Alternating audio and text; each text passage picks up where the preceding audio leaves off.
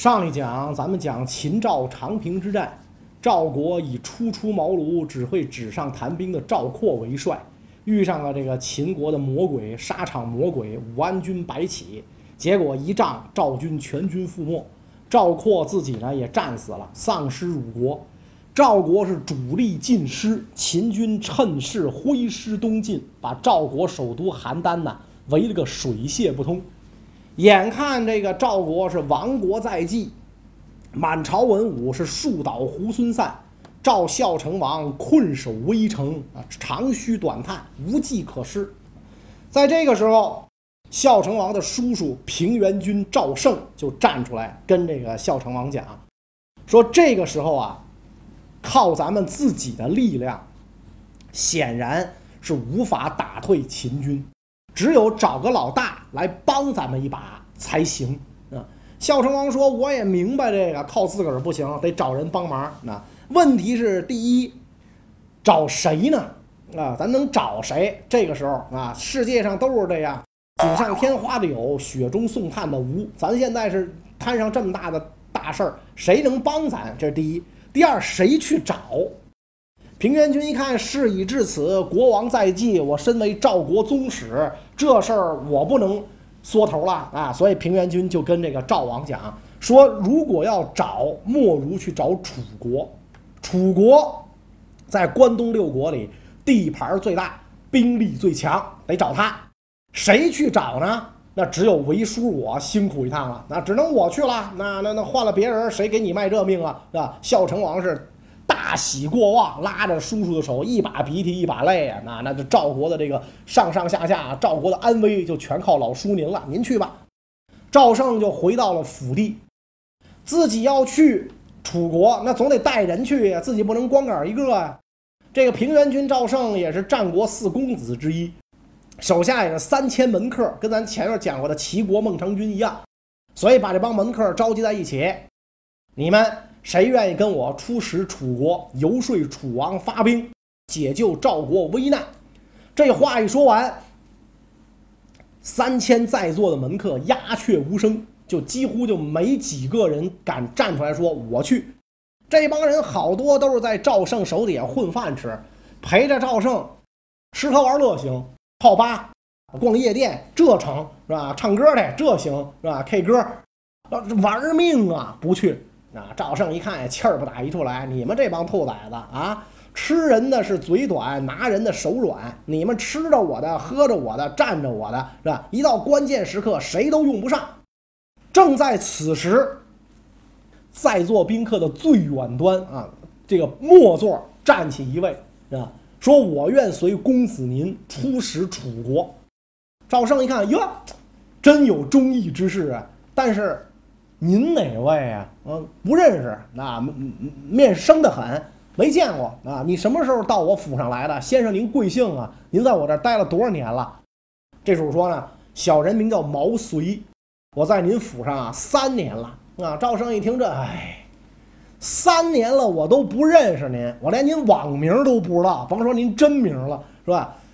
我听说呀，如果是人才，就跟那个锥子搁到口袋里似的，很快这锥子尖儿就能露出来。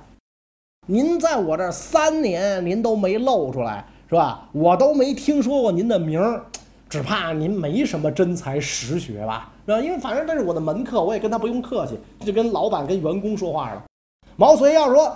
换了一般人，老板要这么说，给你弄一个大窝脖儿，是吧？您不得赶紧退下去了，完了。那结果没想到毛遂微微一笑，说：“之所以呀，我没从这个口袋里露出来，是因为我这把锥子，您就没给搁口袋里，是吧？您没正眼加我，您也没加我微信，然后微博您也没关注我，对吧？所以您不知道我，当然您觉得我不不出名了。说我这次跟您去，您看看我才能如何？”赵胜一想，得了吧，矬子里拔将军，聊胜于无吧，所以就选拔了十九个门客，加上毛遂二十个人，带着二十个人出使楚国，就见到了楚考烈王。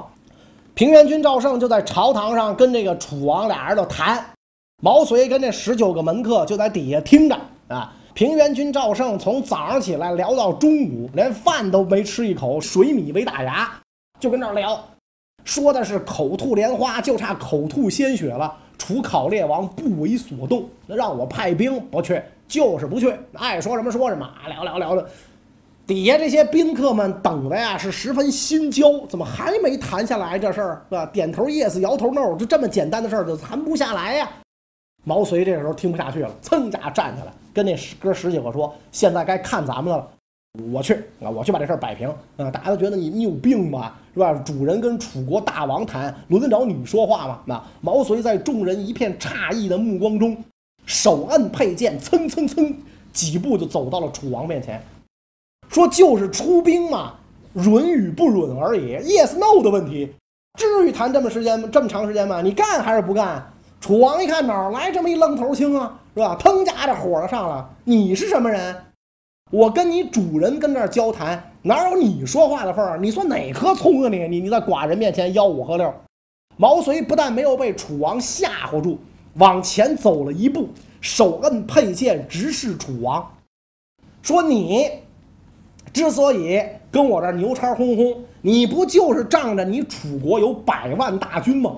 现在我跟你的距离不超过十步，我往前一冲。”一剑就能弄死你！你楚国有多少兵没用？你信不信？楚王一想，哟，真是这么回事儿哎，我信哎，是吧？这平原君带着什么人出使我这儿？跑家带一帮恐怖分子是吧？你这太过分了！这个楚王就不说话了，被吓唬住了。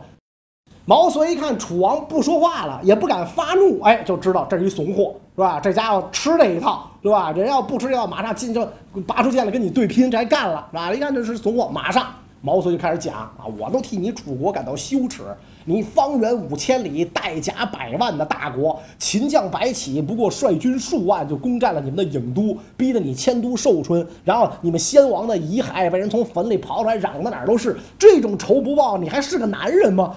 哎，就这么想。楚王就听的就是蔫头耷拉脑，完了也连连点头，也不知道他听进去没听进去，对吧？可能是想着赶紧把这凶煞神糊弄走就完了。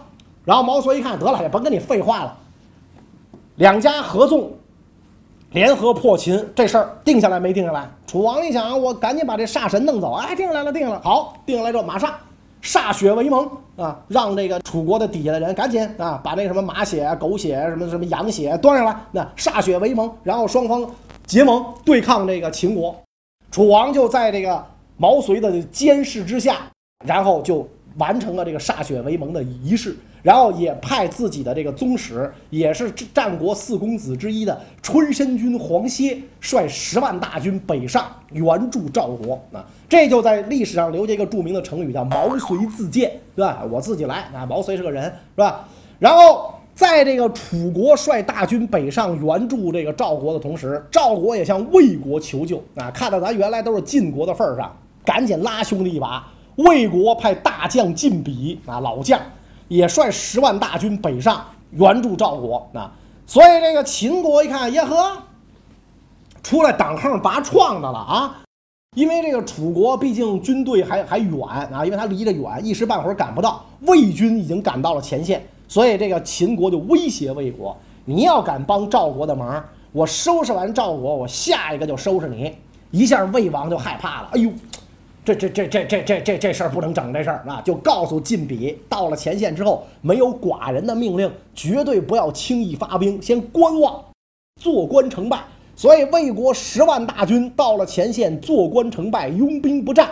秦军围攻邯郸甚紧，眼瞅邯郸陷落在即，在这个时候，急的这个赵国君臣啊，没办法啊。平原君赵胜只好再次亲自出马，来到魏国啊，马不停蹄啊，来到魏国，这整个一个特命全权大使，哪有事儿往哪跑，去见这个信陵君，战国四公子之一的信陵君。这四公子到现在咱们都提到了，那就这一集咱提了仨，对吧？前面加上前面齐国的孟尝君啊，见信陵君干嘛呢？让信陵君游说魏王出兵啊。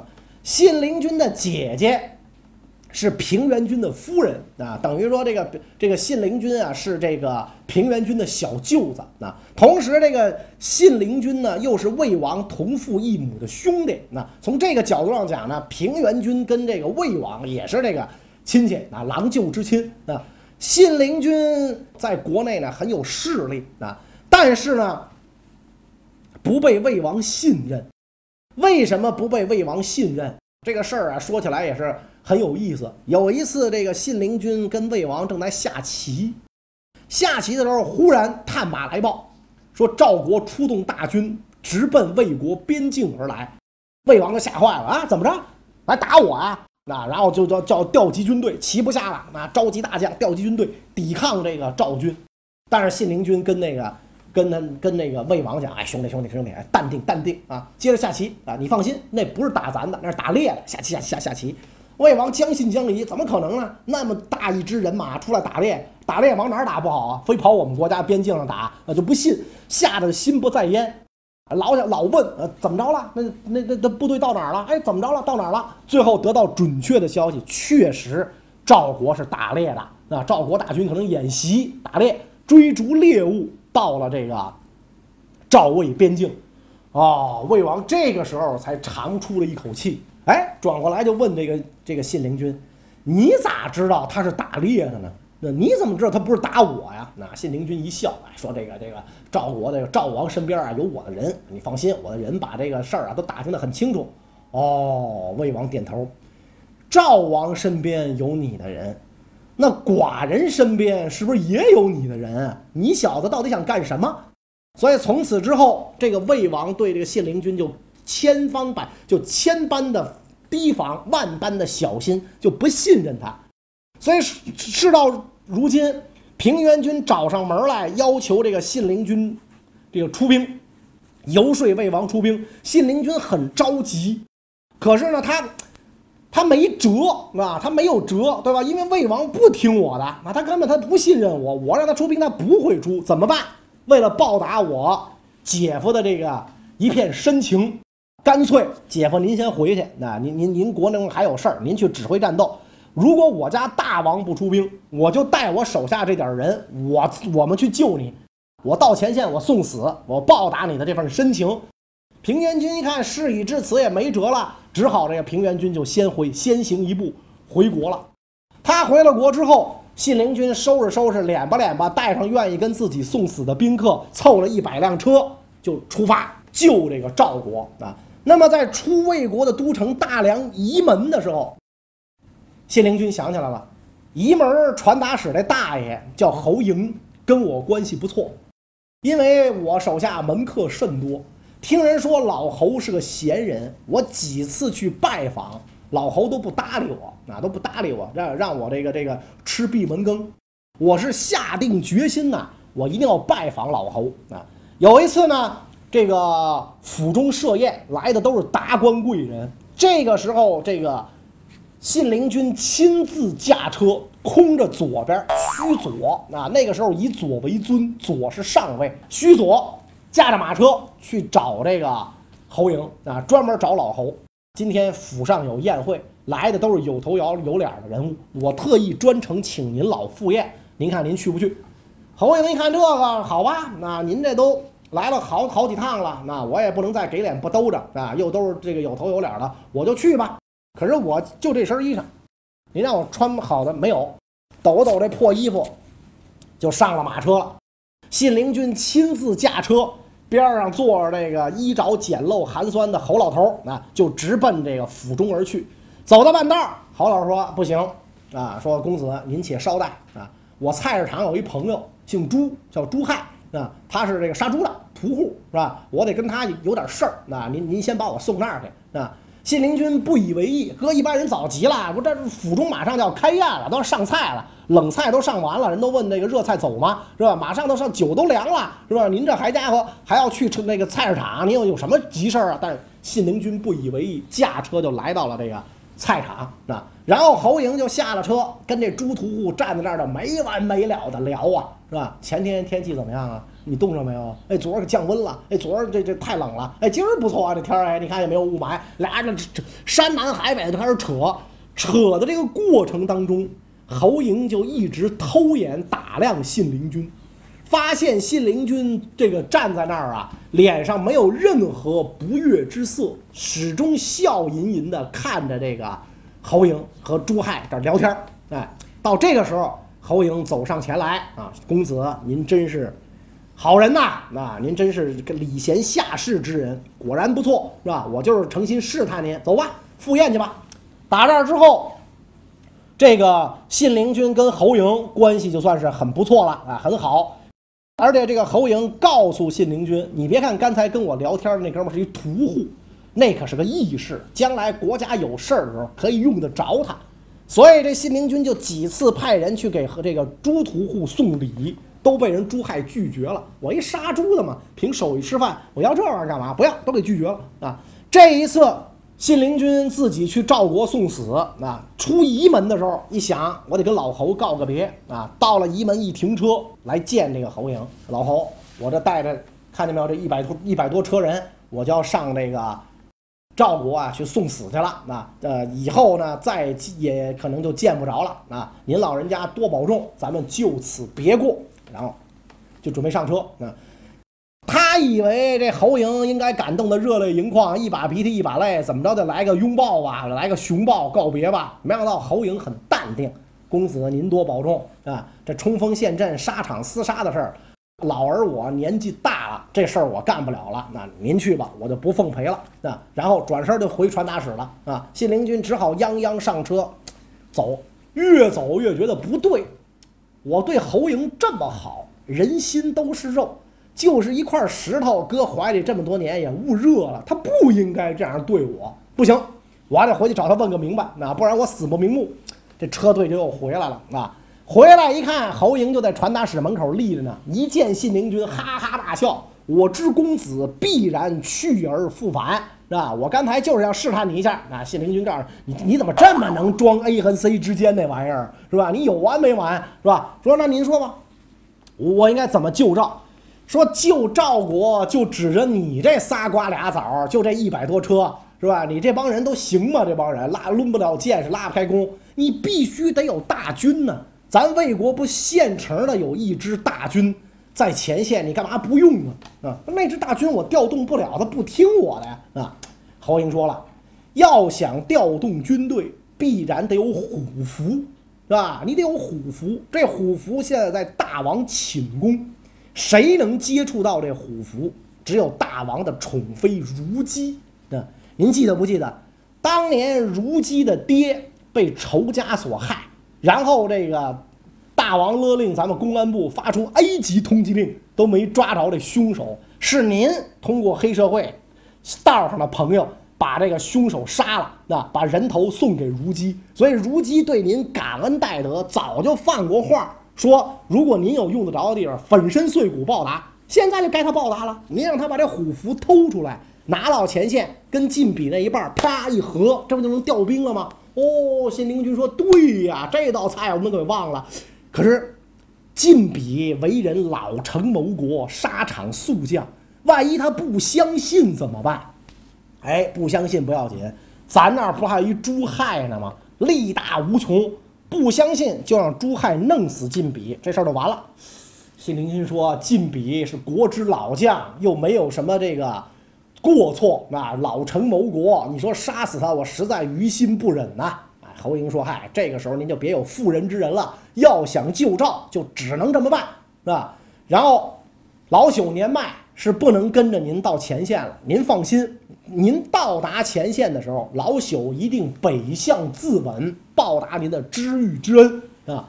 信陵君一听这话也没有办法，跟侯嬴洒泪而别啊，然后派人游这个游说如姬，如姬果然仗义，就偷出了这个虎符，交给了信陵君。然后信陵君找朱亥，你愿不愿意跟我上前线，来干刺客这行？朱亥哈哈大笑，我就一个屠户，能得公子您这般的厚爱，万死不辞，是吧？走，您对我什么心，我早看出来了，是吧？您给我送礼，您您那是白送吗？啊，虽然我没收，您的心意我领了，走。拿着一把四十斤重大铁锤背在身上，就跟着这个信陵君就到了前线。到了前线，信陵君就把这虎符出示给晋鄙看。大王命你立刻进兵，破解邯郸之围。晋鄙接过这个虎符，果然是将信将疑。大王只拿这虎符来，并无旨意到来，这个事儿不行，我得问问啊，我得给大王发个微信，我得问问，得到信儿之后，我才能出兵啊。信陵君正在这个犹豫之际，那晋鄙这个朱亥抢先一步站出，说大胆晋鄙，是吧？这个公子拿着虎符来，你都不敢相信，你抗旨不尊吗？你这样的人啊，就应该就地正法。说完，抡起手中四十斤重大铁锤，啪一锤就把这晋鄙砸得脑浆崩裂，尸横当场。所有魏国大将全惊呆了，我天，这这这这这。是吧？信陵君说：“哎，晋鄙不听号令，已然处决，是吧？你们听不听？大家都说听听听听听，不听，下一个就是我，像那家大铁锤，是吧？往脑袋上砸。好啊，现在啊，我发布命令，父子兄弟同在军中的，可以有一人回去，是吧？父母父子在军中的儿子回去啊，反正当爹的已经有儿子了，啊，上前线死了就死了，儿子回去，那传宗接代。兄弟在军中的没结婚的回去，那这样一来，挑选了八万精兵，对这个。”邯郸城外的秦军发动了猛烈进攻，邯郸城内平原君盼星星盼月亮而盼着援兵，援兵终于来了，于是大开城门，里应外合，夹攻秦军。秦军万没有想到，观战多日的魏军居然出手了，所以一下被打得大败，两万多人被俘，邯郸之围遂解啊！所以这就又留下一个成语，叫信陵君窃符救赵。的故事是吧？邯郸号称是成语之乡啊，走到哪儿都是成语啊。为什么？就是那个时候的故事啊太多了。邯郸之围得解，邯郸城里一位做人质的秦国公子啊，可就郁闷了。这个人是谁呢？我再多说两句啊。现在在这个优酷上啊，有我两档节目，一个是腾飞五千年，一个是原游啊。如果呢你还喜欢的话，请请你订阅这两档节目。另外呢，呃，请大家每天关注一下我的微博和微信公众号啊，会有小惊喜跟大家分享。提起明代的场位，我们首先想到的便是武侠片中那些锦衣卫的身影。这些人武功高强，同时又冷酷无情。他们唯一的使命好像就是杀人放火。那么现实中明朝的场位是什么样子呢？为何只有在明朝会出现这样的机构呢？